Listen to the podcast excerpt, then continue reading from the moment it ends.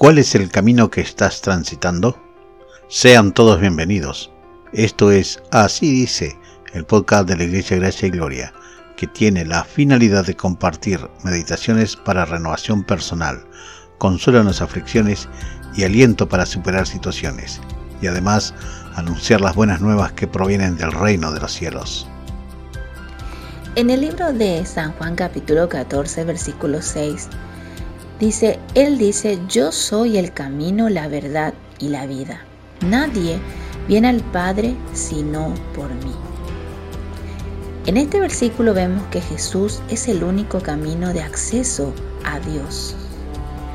Y nos hace pensar y reflexionar que cuando queremos dirigirnos a nuestros trabajos, al hospital, a la farmacia, Conocemos el camino para dirigirnos hacia esos lugares, pero muchas veces cuando desconocemos el lugar donde queremos dirigirnos alguna dirección, solemos usar el GPS, que nos indica qué calles tomar, qué acceso eh, ir.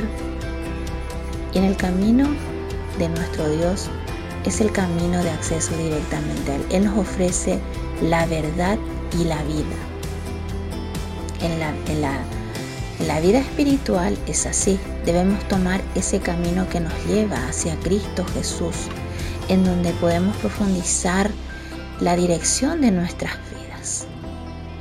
Él nos invita y nos dice que Él es el camino. Entonces, ¿qué GPS podemos usar? ¿El de la tierra o el del cielo?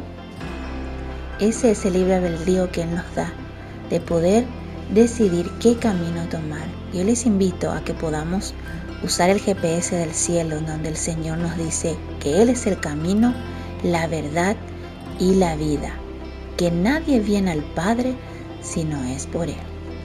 Recuerda, Jesús no nos muestra el camino para llegar al Padre, sino que Él nos dice que Él es el camino, la verdad y la vida. Si este episodio ha sido de tu agrado, por favor, compártelo.